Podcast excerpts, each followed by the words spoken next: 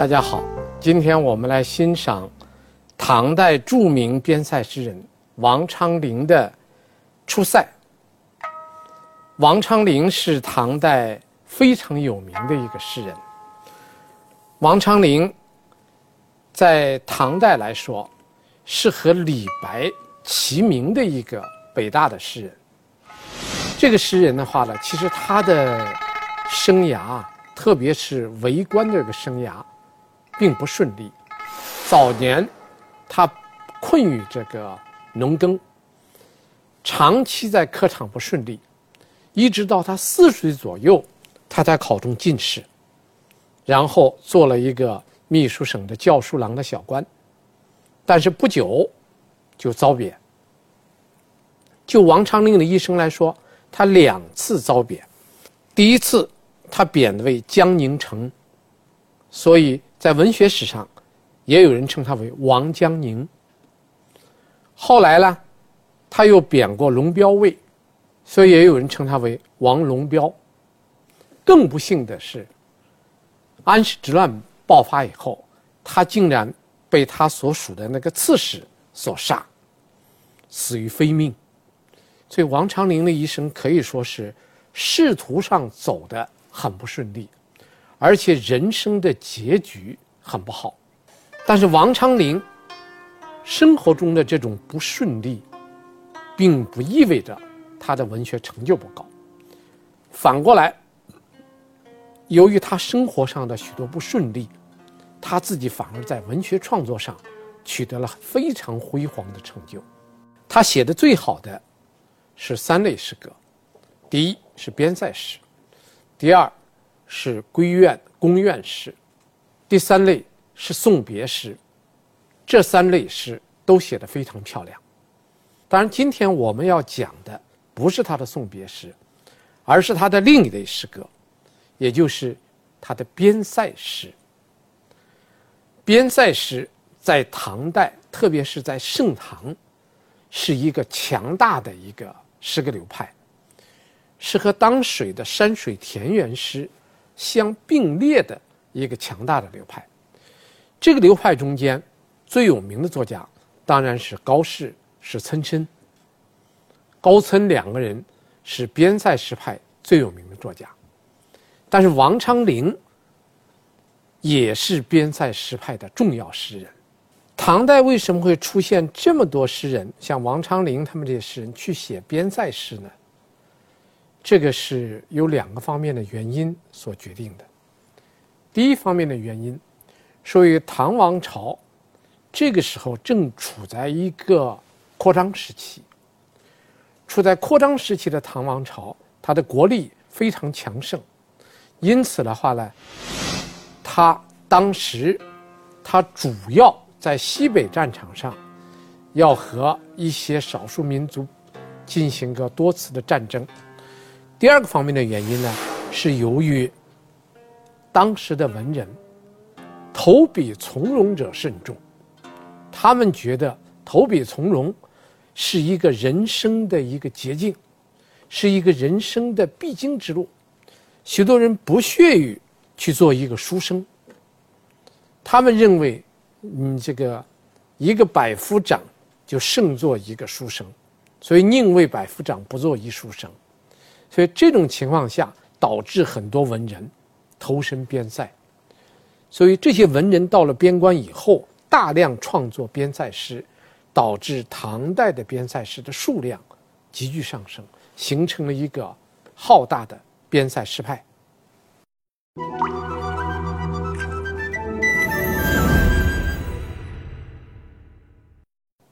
王昌龄的《出塞》啊，这个题目实际上是乐府旧题的横吹曲的一个题目，它是一个乐府旧题。在唐人的诗歌中间，一般用出塞写出征，用入塞写凯旋。王昌龄这首诗用的是出塞，显然呢，他是倾向于出征这一类的，但他并不是写出征的场面，是写出征以后。将士们戍边守关的情景。我们先看他的首句：“秦时明月汉时关。”先看这一句：“这一句从诗歌的意象上来讲的话，只写了两个意象，一个是明月，一个是边关。明月、边关这两个是这一首诗的第一句所展示给我们的两个意象。那么，为什么王昌龄在《出塞》这首诗的第一句中间要把这两个作为他重点描写的意象呢？这还是有它的道理的，因为这个边关是从秦汉以来一直到唐代戍边将士戍守的阵地，是他们的战场所在，是他们的职责所在，所以边关很自然就成为他们写边塞诗的非常重要的一个地点了。那么为什么会写明月呢？这里边就相当复杂了，因为明月这个意象啊，它有独特的含义。明月对于边关的将士们来说，是从秦汉一直到唐多少个王朝时期，无数个边关将士都能看到的。所以从时间上讲，它是具有一个厚重历史感的意象。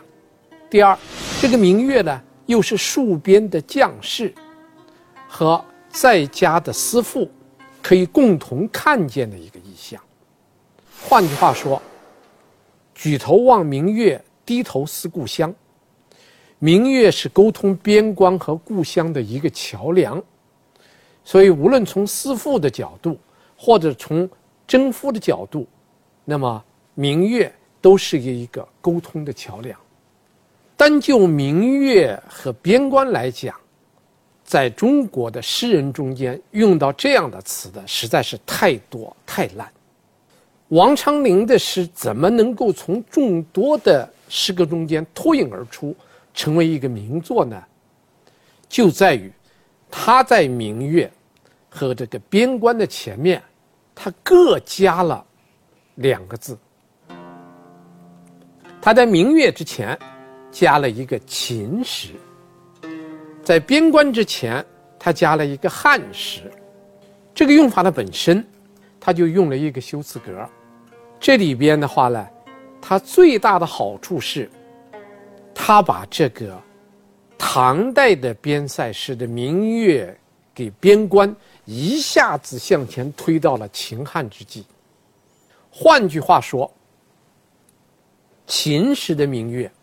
汉时的明月，一直到唐代的明月是同一个明月。这个明月一直照耀着从秦到汉再到唐的边关。这样一种写法，就是王昌龄的边塞诗最出人意表的地方，也是他胜过当时和后代许多边塞诗人的地方。因为如果仅仅是写到明月，仅仅是写到边关，那只是一个最普通的作手，谈不上作家，更不要说是杰出的、伟大的诗人了。但是王昌龄最高明的地方，就像我们刚才所说的，他在明月跟边关之前，由于加上了时代，加上了秦和汉，他就把这个时空，把这个历史感。把它加进去了，这个在写法上，这个叫点染，啊，这叫点染。这种点染的方法是王昌龄最擅长的。由于他写唐代而一下子前推到秦汉，所以自秦汉到唐代以来，无数个驻守边关的将士和戍卒。就一下子进入了他的诗歌之中，所以这种点染的方法，它的这个时空的容量加大加长了，因此呢，它的内涵也就一下子变得十分沉重了。一句“万里长征人未还”，道出了多少儿男战死沙场的惨烈，在牺牲与奉献背后。多少期待与无奈，犹如条条江河，静静地流淌在诗人和读者的心间。表面看似风平浪静，实际暗流涌动，读来令人倍感沉重。然而，身处盛唐时代的戍边将士，并没有因战争的残酷而退缩不前。这首诗表达了怎样的感慨？又是如何将其铿锵有力地展现出来的呢？请继续收看《中华经典资源库之出塞》。我们再看第二句：“万里长征人未还。”这个长征是指长期这个驻守和征伐在边关。但是他在这在这个长征之前，他又加了一个万里，这也是种点染的方法，就像在明月之前加，在边关之前加一样。他在长征之前给你加了一个万里，加了一个万里，这是空间上拉长了。如果说首句是在时间上点染的话，那么次句就在空间上点染。由于有这么一个点染，所以戍守边关的将士就不仅仅是唐代一朝的将士了。从秦汉一直到唐代，历朝历代驻守边疆的将士们，他们共同面对的问题一下子全出来了。什么问题呢？是边关未尽，征人未归。所以王昌龄这两句诗啊，就一下子把自秦汉到唐代以来所有驻守边关的那些征服戍卒的那种思乡、那种痛苦，全部给解释出来了。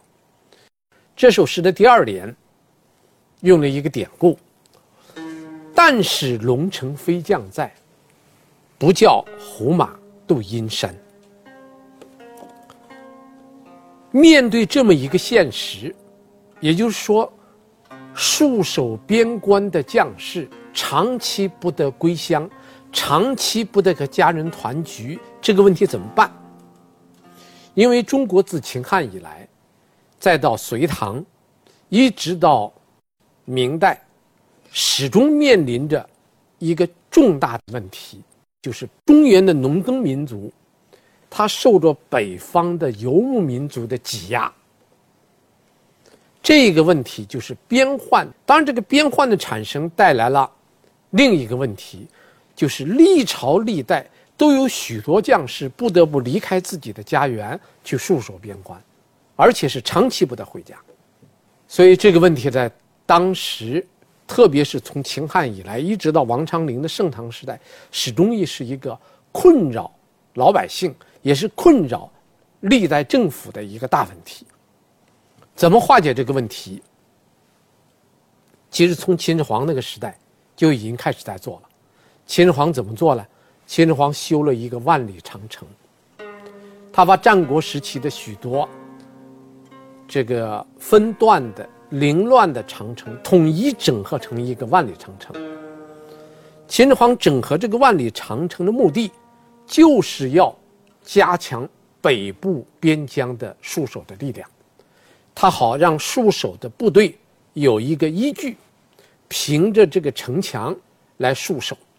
而我们古代修这个长城，就是为戍关的将士啊修的一个屏障。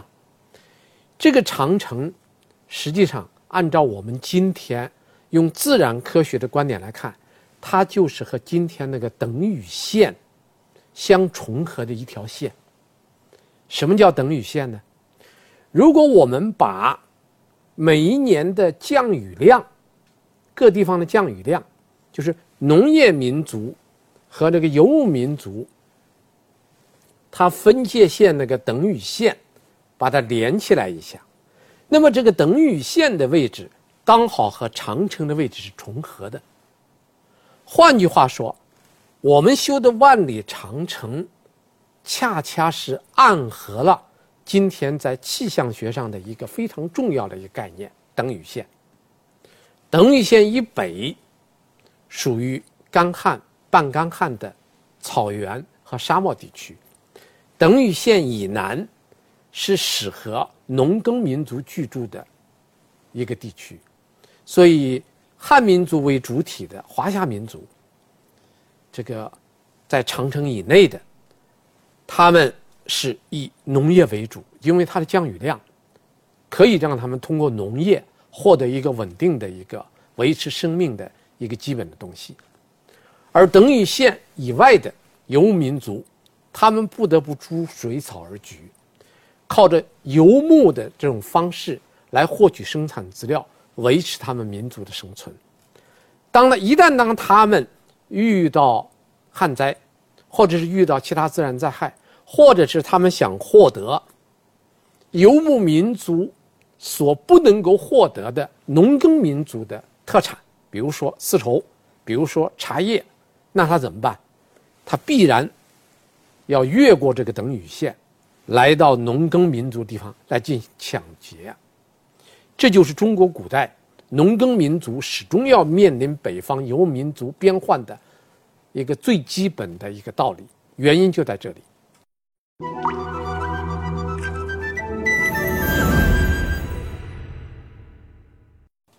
当然，王昌龄并不懂得这一点，但是王昌龄看到的确实是清汉以来。历代历朝历代的许多征服庶族不得不长年累月的戍守的边关，无法给家人团聚，这一点他深表同情。那么对这个问题怎么解决？怎么解决这个问题？王昌龄有自己的看法，他觉得解决这个问题的办法就是什么呢？一定要选择好优秀的将领。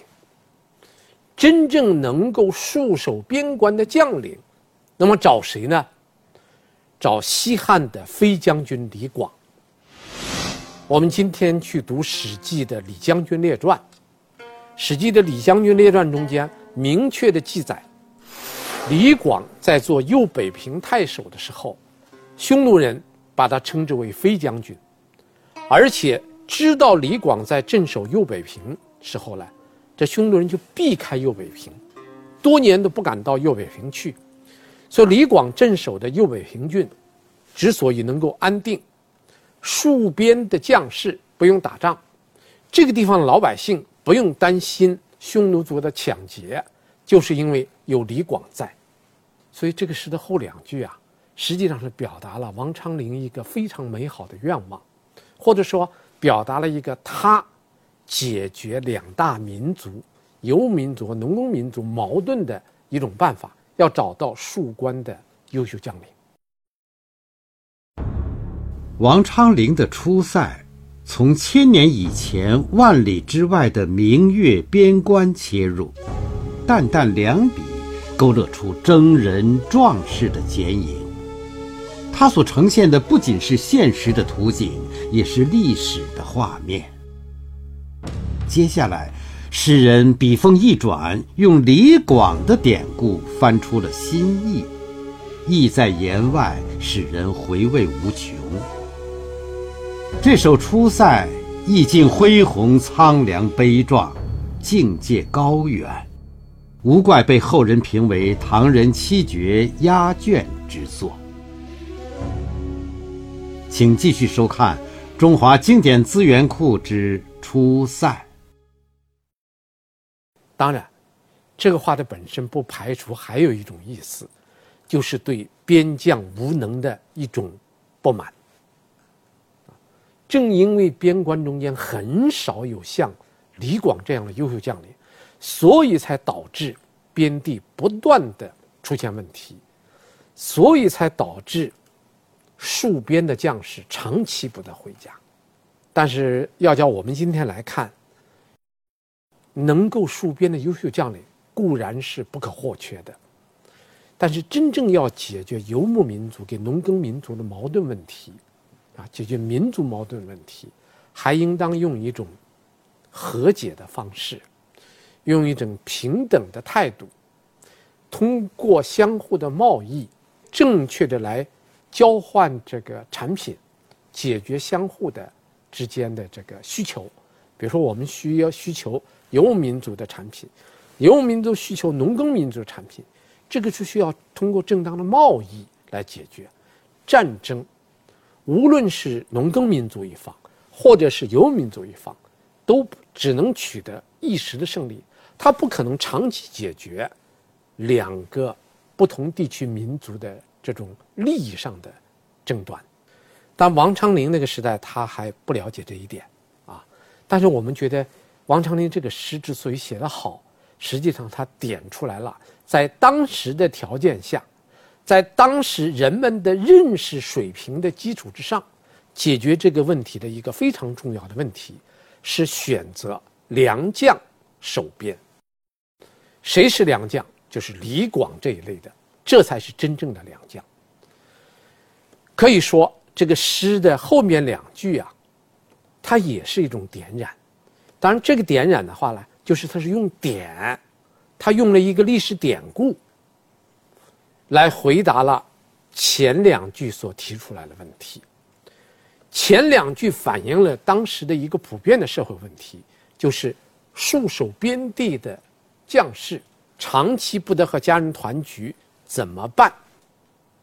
后两句的点染。他用一个历史典故说明，解决这个问题的办法需要良将戍边，这就可以把问题解决了。